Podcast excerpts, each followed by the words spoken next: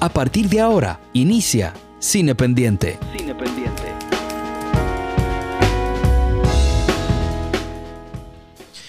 Bueno, nuevamente, nuevamente hablar de, del Oscar, ya con la resaca del premio. Post-Oscar. Y qué resaca, de verdad. Esto Una, es una literal. resaquita cómoda. insoportable ceremonia. Así como las ediciones cruzadas a las que nos, tiene acostumbrados eh, eh, Steven Soderbergh y a su. ¿verdad? Que funcionan en muchas de sus películas, en otras para nada. Eh, qué sé yo, en Under the Underneath funciona muy bien. Aquella película del 94 con Peter Gallagher, si mal no recuerdo. También en Traffic. em, hay películas donde le funciona, le queda muy bien, pero aquí, aquí esta, esta fragmentación yo no la entendí. Eh, darle mejor peli, mejor directora, como faltando dos y pico a- eh, para acabarse el premio, ya tú más o menos Sí. sabías por dónde venía el asunto. Hicieron un cambio en, la- en- Sí, en sí, el sí. orden típico de nominación de, los- Exacto. de la entrega de, De la premios. entrega de premios. Pero yo creo que el que más chocó fue el de Mejor dar película. mejor película primero que mejor actriz. Mejor película que mejor actriz y mejor actor para dejar la sorpresa de la noche eh, en, en- en lo de mejor actor. Pero, pero bueno, entonces eh, el inconveniente es que para el- entonces para colmo el actor no estaba eh, en, el- en el, en el sitio, in situ. Ah, Entonces, no. Anthony Hopkins estaba echando una buena pavita. Exactamente. En Entonces, como casa. que todo tan anticlimático que tú dices, Sí, bueno, sí. está bien, yo voy a dejar la sorpresa, lo emotivo, la sorpresa. Ya yo tengo, estoy orejeado de que no iba a ganar eh, Chadwick Boseman, que venía recogiendo todos los premios. Ah, bueno, pero, pero no estaba tampoco eh, Anthony Hopkins. O sea, todo fue un desastre. Sí, yo, yo no entendí la, la estrategia de dejar la esa de cambiar el orden de mejor película para el final. No sé por qué lo cambiaron. La verdad que para mí no tiene sentido. Aunque hay alguna- algunas cosas que sí me, me- de verdad me, me parecieron interesantes. No, no todo es, no todo es naufragio dentro de ese gran naufragio, ¿verdad? Sí, claro. Hay algunas cosas que funcionan, por ejemplo, que me parecen interesantes. Por ejemplo, cuando iban a, entregar los premios, eh, hablaban de, in- de intimidades y de, de- y de Sí. las cosas que pensaban esos actores nominados o, Sí. o los técnicos nominados. Tú sabes, ese tipo de cosas. Fulano piensa de Sí. tal y tal cosa, que yo qué, que yo cuánto. Eh, piensa de este tema, de tal y tal cosa, y la película significó tal y tal cosa para él. Eso sí, me, me pareció eh, auténtico. Esa parte le dio cierto color a la, a la ceremonia. Sí. Tomando en cuenta que las ceremonias del Oscar tienden a ser como muy, muy, muy serias, muy, muy Rígidas. rígidas. Entonces, tienden a muchas personas a aburrirse. Salió una, una especie, un listado como de las, de la, el, el rango de audiencia que ha tenido cada, cada una de las ceremonias. Y esta fue una de las más bajas. No, no, esta En- fue la más o- o baja, la más pero baja por de mucho. todas. Sí, fue la más mucho. baja. O sea, Sí. eh, si, el, si el premio estuvo diseñado para las minorías, pues mira, las Sí. minorías lo vieron. Sí, sí. Porque eh, 9.8 millones de, de- Sí. 9.8 millones de, de televidentes fueron eh, quienes sintonizaron eh, el, el Oscar. Supongo que en Estados Unidos, ¿no? Porque es la medición para Estados Exacto, Unidos. Sí, claro. Y al final del día, eso es lo que vale para ellos, ¿no? Porque Sí. el premio es Estados Unidos. A veces uno piensa, "Bueno, el Oscar es mundial. Sí, tiene preeminencia mundial, es la industria dominante del cine, pero al final del día es el premio de Estados Unidos. Y aunque uno esté hablando aquí, de Dominicanito Come Coco, ¿no? Hablando de esa película, de- del Oscar. Pero bueno, el punto es que. eh, Se criticó premios- mucho, perdón, la producción, la iluminación. Sí, sí, se criticó mucho. Sí, eso. a mí no me molestó. A mí no me pareció No, tampoco que. Fue, yo lo sentí orgánico, digamos. Sí, sí, ¿no? yo creo que en ese sentido Fue fue, casi. auténtico. Sí, fue casi eh, cine dogma, casi. porque Sí. Fue como bien casual. Eh, eh, eh, Exacto. Es bien ver eso- a esos actores sudando y Sí, sin sí. mucho Eh, brillo, sí, con mucho o sea, tiene- brillo y, No, y además- siendo reales. Y además, esos códigos lo maneja Steven Soderbergh. O sea, cuando tú ves su ópera prima, que gana en Cannes, si mal no recuerdo, eh, eh, Sex, Lies and Videotapes. Sí. Es una película de cámara en mano. Sí. Una película así. Eh, Steven Soderbergh está acostumbrado a, a usar la cámara de esa forma. Su película Full Frontal, que es un disparate del año 2001, pero aún así protagonizada por Julia Roberts y por eh, Brad Pitt, pues ellos tenían que usar su propia ropa. O sea, ellos usaron su propio vestuario, no se maquillaban. Tenemos experiencia con eso. Entonces, entonces Steven Soderbergh, sí, ¿verdad? En el cine, ¿verdad? Se, Eh, se ha visto, se ha visto. cine de guerrilla. Pero el punto es que eh, ellos, él tiene experiencia en eso. O sea, eh, si tú conoces la trayectoria de Soderbergh, pues viste mucho de él en esta, en este- en esta ceremonia, Sí.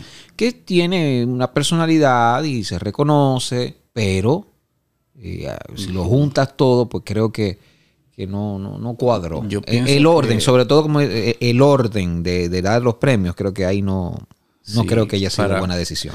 Para los, los creadores y los productores del Oscar es, es un tema el hecho de que la, la audiencia disminuya. Y ellos han tratado de hacer dife- eh, usar diferentes estrategias para solucionar eso. Yo creo que ellos deberían quizá dejar de tomársela tan en serio la ceremonia. Tal como hace el Globo de Oro. Que el Globo de Oro es una ceremonia informal, eh, relativamente informal en comparación con el Oscar, donde están lo- los actores sentados conversando, no es una cuestión, no es una, una cátedra donde todo el mundo está observando la, la ceremonia, sino que es una- un conversatorio.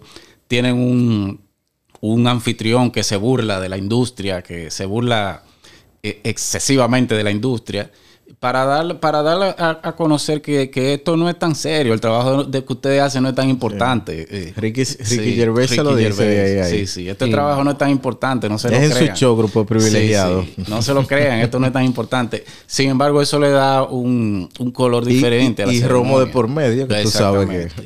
Sí, sí. yo- Relaja a todo el mundo. esa, esa estrategia, ellos deben buscar otra estrategia para que el, el Oscar no sea tan serio. Que yo creo que eso es lo que le está haciendo ¿Será, daño. será eso? Quizá, será eso. Y otros eh, dicen que, que ha sido esto de, ya me parece tan manido decirlo, pero premiar, o sea, que se, que se busquen, se busquen las cuotas. Estoy evitando la palabra políticamente correcto. Entonces, Sí. que se busquen las cuotas, que se busquen premiar a las minorías y que se, y que se sea rayana la conducta del Oscar con, con esto de incluir de la inclusión, pues eh, según, según, según la- los muchos, muchos expertos dicen que eso ha, ha mermado ¿no? el interés de, de mucha gente. Porque Sí. no es, o sea, hay gente que es moderada, gente que es moderada, hay gente que, que no le gusta tanto, tanto blanco, pero quizás tanto negro no. Eso, Entonces- eh, la falta de equilibrio afecta. hay una falta de equilibrio. sí, sí. Entonces, hay gente que es conservadora y no, no necesariamente es mala persona. Son malas personas, pero son conservadores. Entonces, que ya dicen, bueno, eh, que aquí veo demasiado amarillo, aquí veo demasiado negro, bueno, Oh, aquí veo demasiado latino. Realmente se ha volcado totalmente hacia la inclusión de la, de la facción negra, realmente. Se- entonces es tan obvio que lo estamos, Sí. que lo estamos tratando de incluir a como de lugar, que real- puede ser que eso también le influya en la, en la audiencia. Porque dice, bueno, ya esa es la premiación para, para ellos. Y hay un, hay un grupo que no la va a ver. Eso puede, Sí. puede influir también. Yo, yo pienso en, en ese, en ese aspecto que, bueno, no sé, quizás, quizás, quizás ustedes piensan lo mismo, no sé. Pero para mí es la calidad.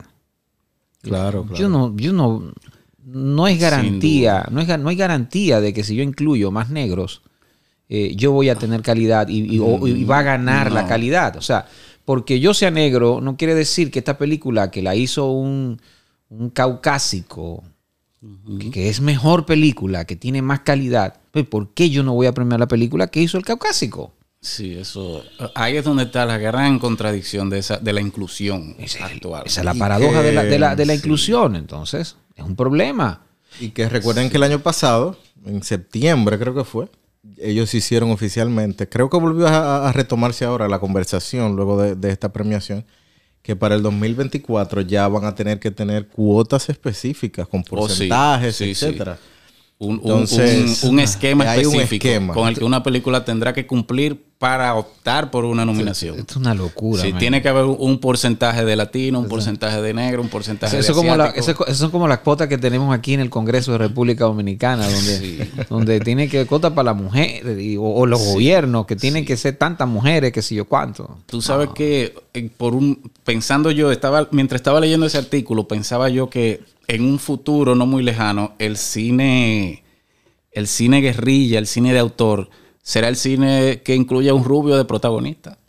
Ese será, ese será el atrevido. El, el que rompe el esquema. Sí, ese va a ser el cine atrevido, el que incluye a un, yo, sí un es- rubio. yo sí estoy de acuerdo en la- el acceso a la oportunidad, o sea, el Sí. acceso a que esos cineastas que quieran realizar una película y, vamos a decir, representar su comunidad, crear un modelo de representación Sí. que, que vaya más allá, pero lo que dicen Ed- Edwin es real, no porque tenga 30% Sí. de afroamericanos o 30% de asiáticos, asiáticos, latinos, etcétera, Sí. tiene que estar nominado un, un Oscar. Sí. Debería, debería ser calidad. El acceso, yo entiendo quizás la parte filosófica que hay detrás de eso, que es una cuestión totalmente comercial, pero de crear un, un sistema que eh, cree acceso a que mujeres dirijan, a que la mujer se represente más, etcétera. Pero creo que hay otras formas, ¿no? No tiene que ser una cuestión de cuota así. Darle acceso, Sí. crea programas. Vamos a hacer esto, eh, a darle apoyo, créate una eh, tal productora. Ok, la productora va a apoyar tal, tal legiones creadas por mujeres, etcétera, etcétera. Pero, pero calidad debe ser calidad. No podemos premiar por cuota Te- solamente. Te doy un ejemplo de inclusión así fallido que lo vimos hace poco. La película de eh, Los vampiros contra, contra Brooklyn, ¿es que se llama? La, la del que el dominicano, Ah, el la del dominicano dominicano. Os- Osmani Rodríguez. Osmani Rodríguez. Esa película, la calidad está por el suelo. Sin embargo, es un ejemplo de gran inclusión donde, donde está el latino, Claro. está el negro, está el dominicano, Pero la calidad, la calidad En el Bronx, vampiros en el Bronx. Yo Pero te puedo es- decir que yo la vi. Sí. Y que la, la vi. Una película de fórmula comercial. Él usa un esquema bastante conocido y le mete un sazoncito Sí. dominicano.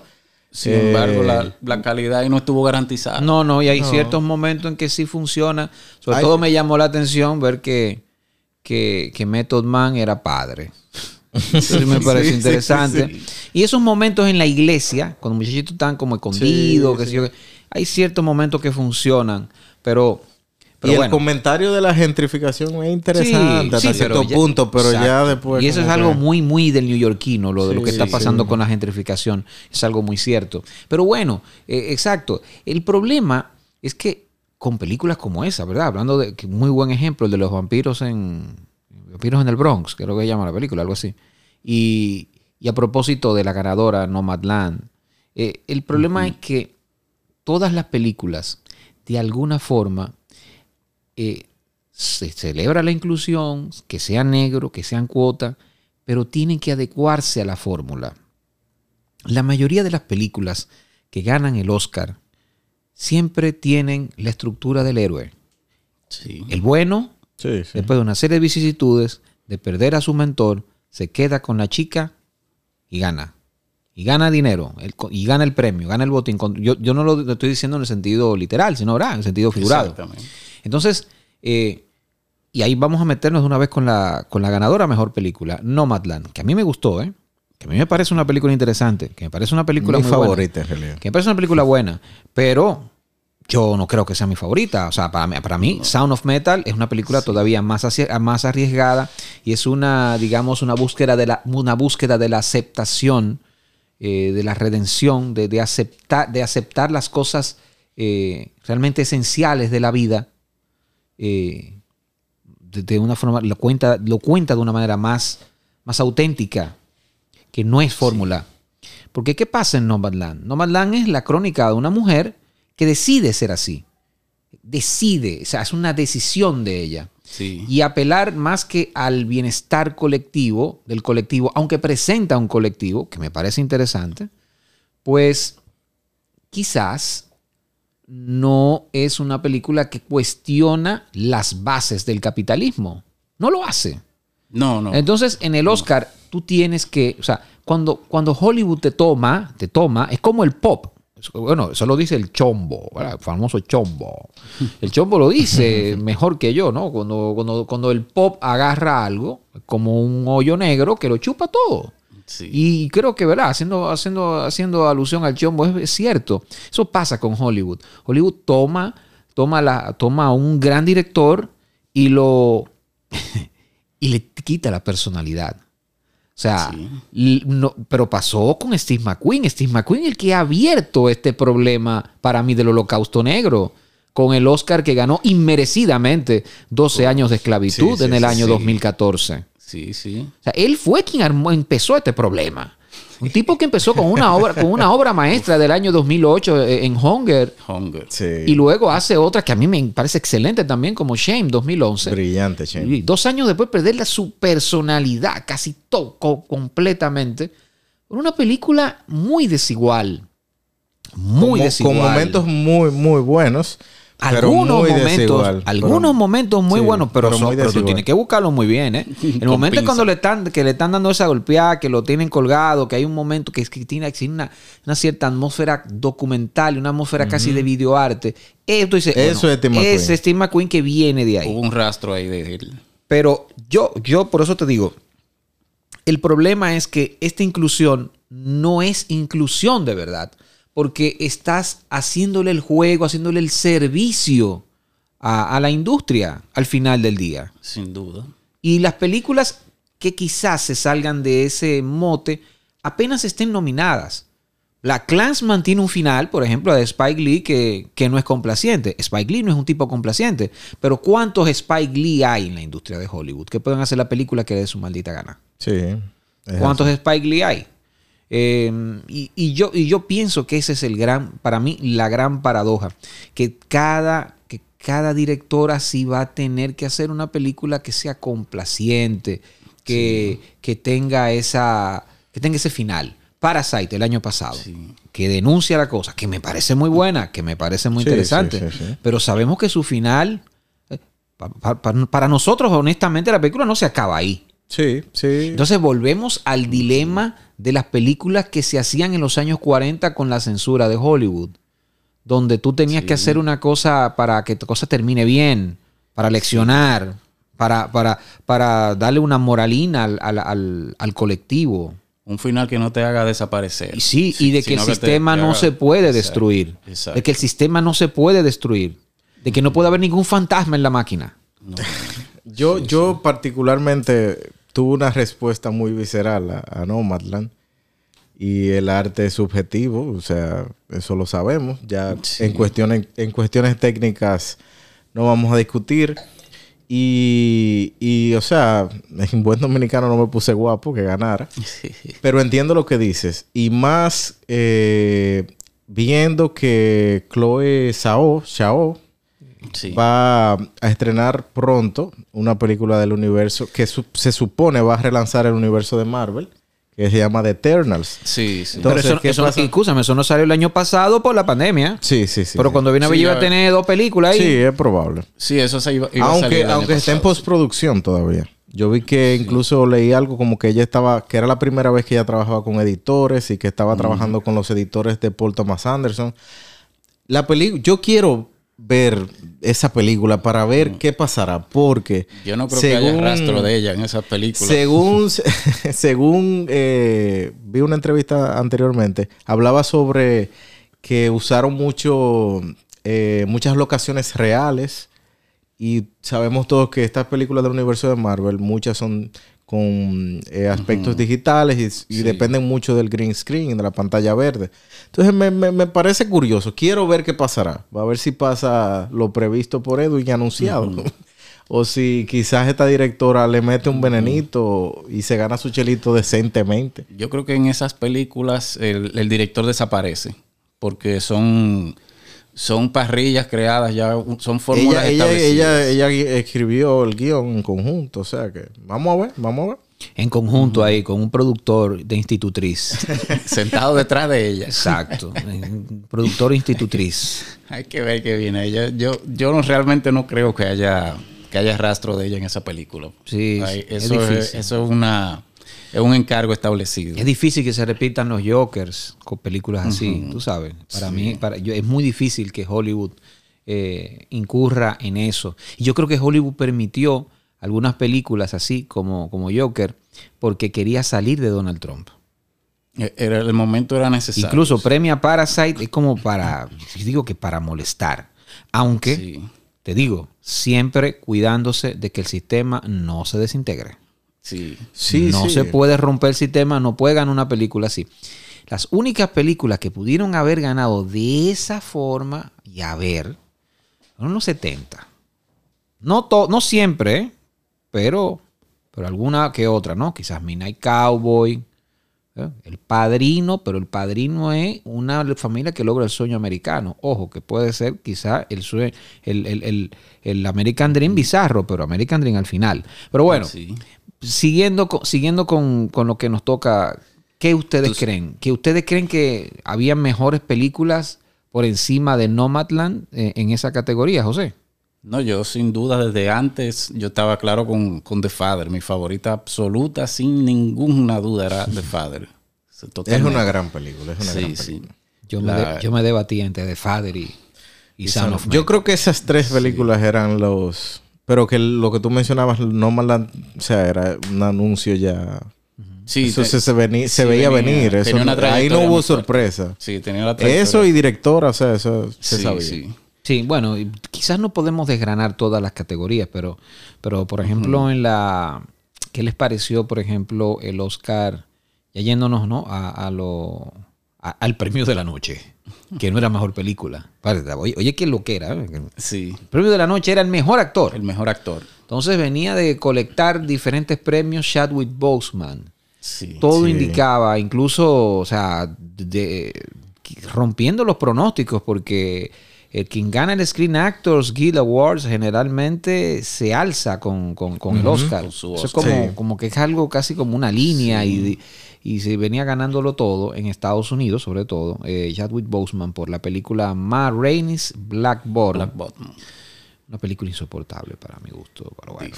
A sinceridad, yo no la terminé esa película. Bueno, aquí somos, Ah, ah. somos dos. Si te oye, si te oyen ciertas, Ay, ciertos ay, ay, ay, críticos, que Bueno. tú- Yo la hube soltado. ahora te vamos a poner al lado de Carlos Bollero, que ese sí me encanta, que ese crítico español del periódico El País, que, que, en- que escribe de las películas que no las termina, que no termina. Y se, y se da, y se, y se da el lujo de decirlo. Escribe en El País, quizás, quizás no esté equivocado, que está mal de uno que, Sí, terminando priva- película que ahí, prive disciplinado. tiempo. El punto, el punto es que, el punto es que, bueno, hablaba de- del mejor actor. Ganó Anthony Hopkins por encima de Chadwick Boseman. Yo creo que en eso, es- en ese caso es justicia poética. Yo creo que sí. Sí, sí, sí. A veces los Oscars te dan esa sorpresita que tú dices como que, oh, Exacto. no lo esperaba. Exacto, como un punto luminoso Sí. en el Oscar, sí. Yo, yo tengo un, un afecto especial por la interpretación de Riz Ahmed en Sound of Metal. A mí me parece Sí, no, excelente. Increíble yo- yo lo que ese que- yo de- muchacho hace. Yo de que vi esa película, creo que fue en noviembre, dije, no, pero este hombre tiene que ganar todo. Todo, dénselo todo. Mi favorito era Riz Ahmed, o sea, mi favorito sentimental, era Riz Sentimental. Ahmed. Eh, pero la verdad es que cuando uno ve, porque la vi fue creo que fue en, no sé, creo que fue en marzo que vi eh, eh, The Father, y dije, wow. No, eh, Wow, bastante, Hopkins. bastante aplaudible. Sí, sí. Es una Anthony Hopkins está fuera de serie. Sí, sí, se merece. Los, los registros que, que él maneja eh, en esa interpretación, que son Sí, bastante sí, complejos. O sea, in- a- a la película utiliza lo que hablamos de la narrativa a partir de la, digamos, de la visión, de, la, de lo que él está viviendo en el momento y, y se apoya mucho en eso, en tratar de que tú sientas lo que él está viviendo, que pasa mucho también con Sound of Metal, tienen como esa similitud. Sí, realmente sí. Pero el trabajo, la mirada, la cara, sus expresiones y yo creo que ese final, sea, esa escena final, Sí. si, No, si usted no se le, si usted no se le coge el corazoncito, Es desgarradora, escena, es desgarradora. sí, es- Y, y- y mira, que usa un ese recurso de que se va. Bueno, es que no puedo decir el final. Ya yo iba a decir, ya yo iba a decir sí, el final. Yo pensé, Ya yo, pero iba- no. ya yo iba a decir el final, pero les voy a decir algo. Ya yo últimamente con los finales ya me está importando porque yo creo que hemos sido muy injustos. Eso, eso es de los paradigmas que tenemos que revisar, no me parece. Ahora en pandemia me revisé, de verdad que sí. Eso de, yo creo que uno a veces sobreestima demasiado los finales y, y a veces se priva, se priva de, de disfrutar el recorrido, ¿no? Sí. Entonces, Sí, sí. pero bueno. No, yo en este sentido como para los tipos no pero el spoilear, final es devastador, un final devastador, devastador, pero hermoso, Hermoso, devastador sí. y incurre en algo que, que es poético. en Pero, la- en pero la- esta película, cierto traveling, ¿no? Hacia eh, esta película, exterior. sí, lo que tú dices es válido, importante. Hay que disfrutar el viaje. Es- esta película tiene una narrativa muy peculiar. La forma en cómo él construye. Sí. Güey, güey, esto No, pero ven ¿Qué acá, fue? pero ven acá, o sea, Se te olvidó ya, se te olvidó. ¿Y qué fue, mijo? ¿Qué Eh, pasa? Es que Tú me dices. ya, ya. ¿Qué es esto?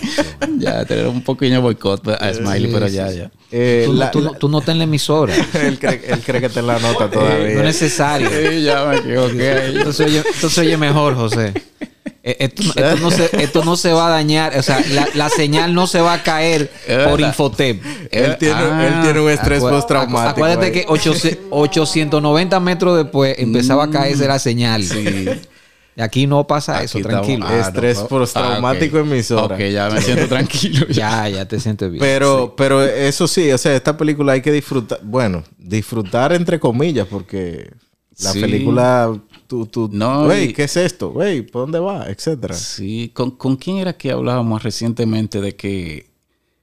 eh, estoy tratando de recordar con quién era que hablábamos de ese tema, de que disfrutar no necesariamente tiene que ser algo feliz. no. Por- eh, eh, emociones que te produzca una película. Si es tristeza Claro. lo que te produce, tú la disfrutas a través de Si la tristeza. ira, claro. Si es ira, si es incomodidad, tú la disfrutas a través de esa, de esa emoción que te produce. Y esta película se disfruta realmente. Yo la vi con una persona y, y me dijo, me sentí mal al final.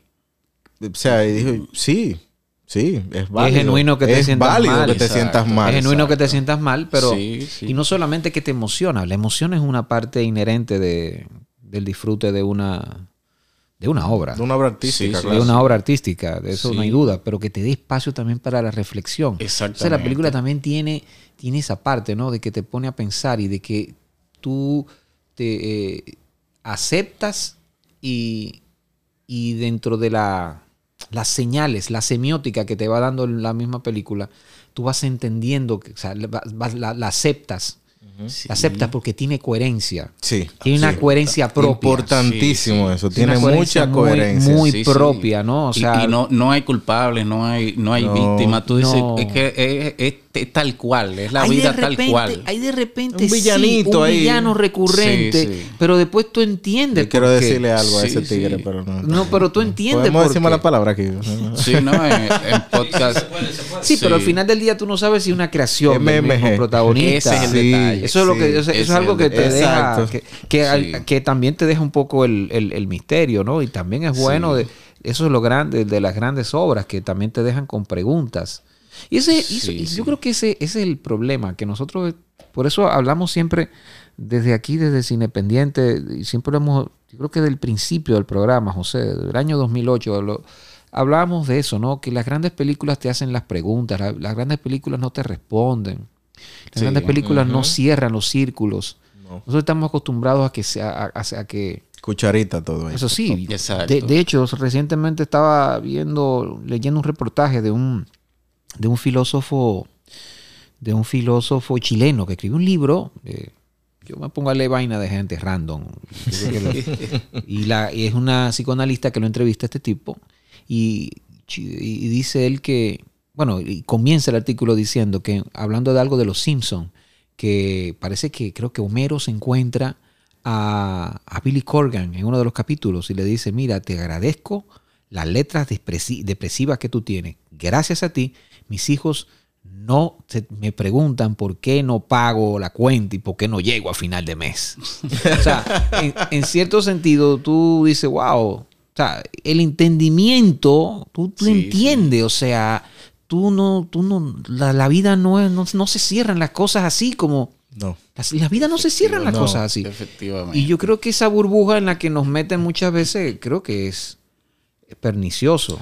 Y ojo, también- ojo, estoy hablando, tam- no, no estoy hablando de que la imaginación, el ejercicio de la imaginación no me guste, me encanta, me encanta, pero, pero tampoco vivir una burbuja, ¿no? No creo que sea tampoco lo más. Y es el ejercicio de, de- de contar historias que, como tú bien dices, o sea, viene de la literatura, el cine, etcétera. El hecho de tú contar una historia y tú cerrarla, o sea, ¿En qué, en qué quedamos?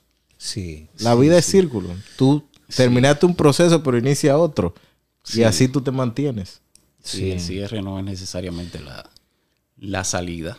Pero o- otra, otra de los premios que creo que a la gente le, bueno, ha gustado mucho, ha gustado mucho y creo que vamos a tener que dedicarle otro, un podcast solamente Específico, sí. a la película Drog de, Sí. de Thomas Winterberg, uno de los, uno de esos directores daneses que uno, que uno siempre respeta, ¿no? Con que tiene un par de obras que son como que geniales e incontestables, con Drog, eh, protagonizada por, por uno de sus eh, fetiches, actores fetiches como Mads Mikkelsen. Amigo. Pues, y amigo, claro, vamos a hablar ya más a fondo en otro podcast de esa, de, eh, en otra emisión de esa película.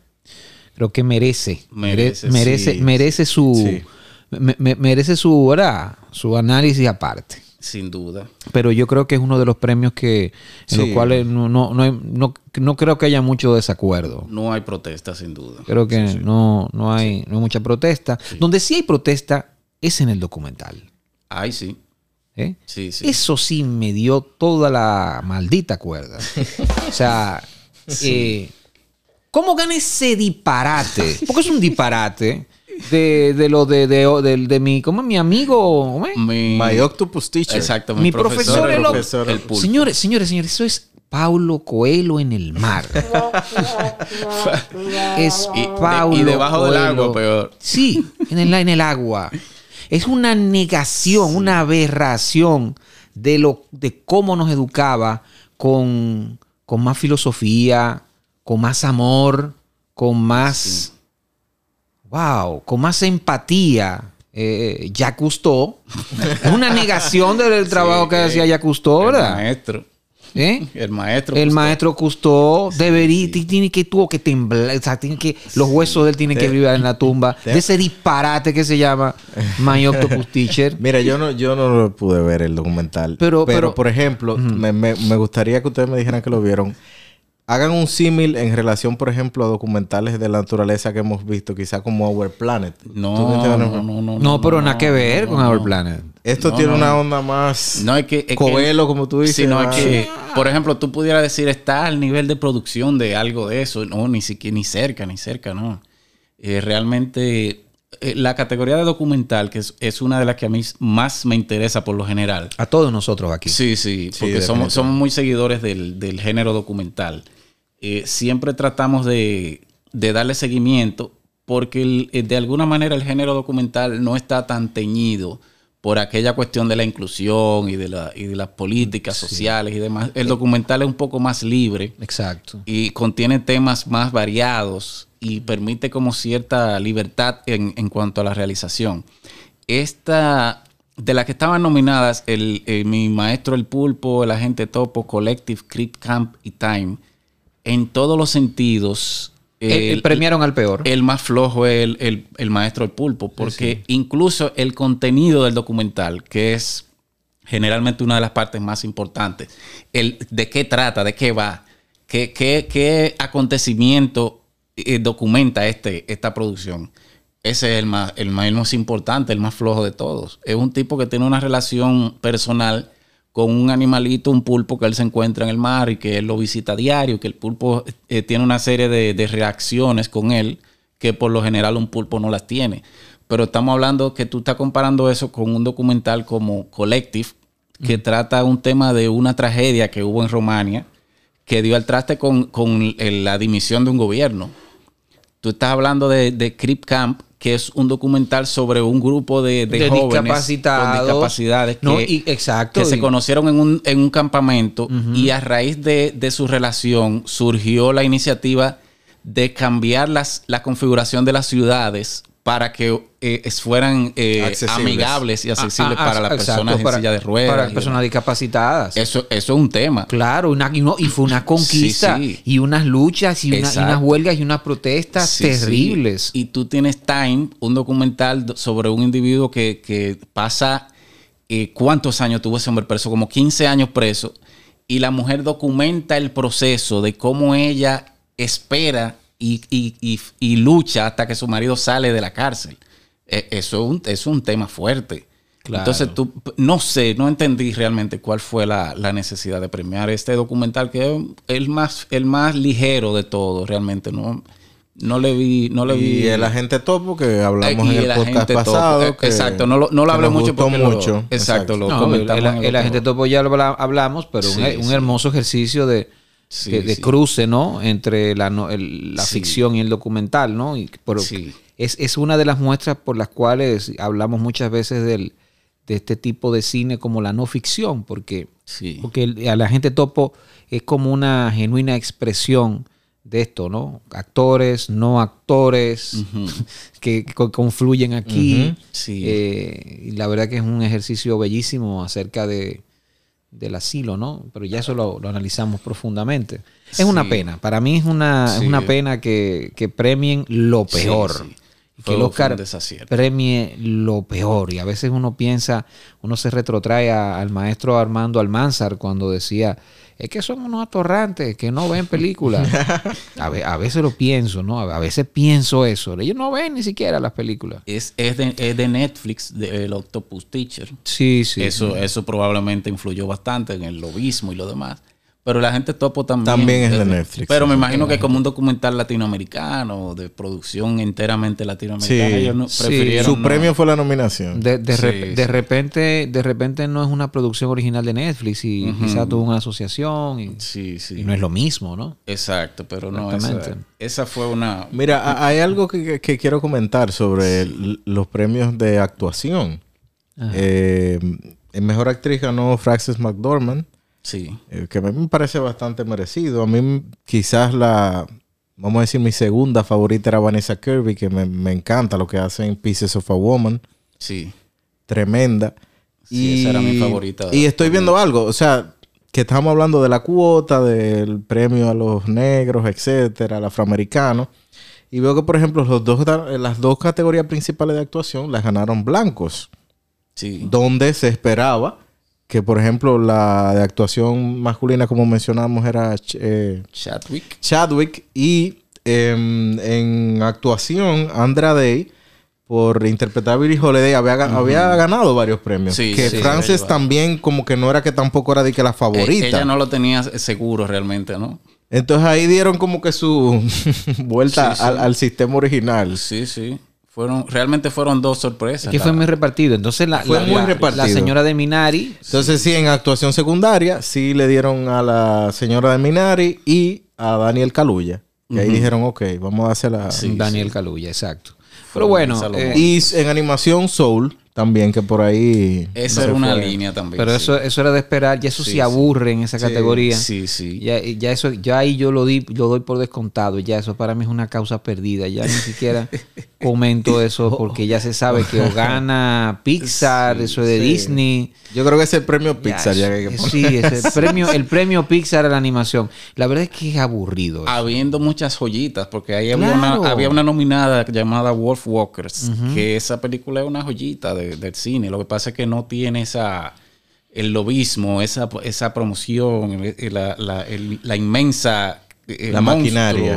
grande No, que no, tienen las tienen otras que hacer lobismo y el dinero no les alcanza para terminar de, Exacto, de- ¿no? de hacer el, el lobismo. Sí, que ganó problema. también Soul, mejor banda sonora. Sí, eh, Por Atticus Ross y, Y- Trent Reznor. y Trent Reznor. Y John Sí, sí. Batiste. John Batiste, un músico norteamericano que hace... Sí. eh, está en la banda del programa de Stephen Colbert. The Late Show. Bueno, ya ahora el Ah. exacto es el, el, el- el show. Ok. Sí. Bueno, bueno, yo, yo, yo pienso que en- como que así, como que en- sintetizando esto, el Oscar eh, se ha vuelto franca minoría Sí. a nivel de, de popularidad, a nivel de, de ambición, de- de- del dominio que quieren tener, del predominio que, debe- que quieren tener en la industria, pues definitivamente se han vuelto una, una, una minoría y creo que hay, hay, algunas, eh, algunos asuntos que van, a, que, que- que van a sacar sus miedos a flote y van a tener que transarse de alguna forma, a tener que entregarse más, aún más al streaming, entenderlo, abra- abrazarlo más Sí, sí. Eso sí. eh, van a tener que ver cómo van a premiar a mejor película. A es, es- que eso es lo que se le está negando a Netflix solamente. Netflix, Sí. Netflix, que fue- Netflix ganó muy bien, ganó varios, muchísimos premios Sí, ahí. sí.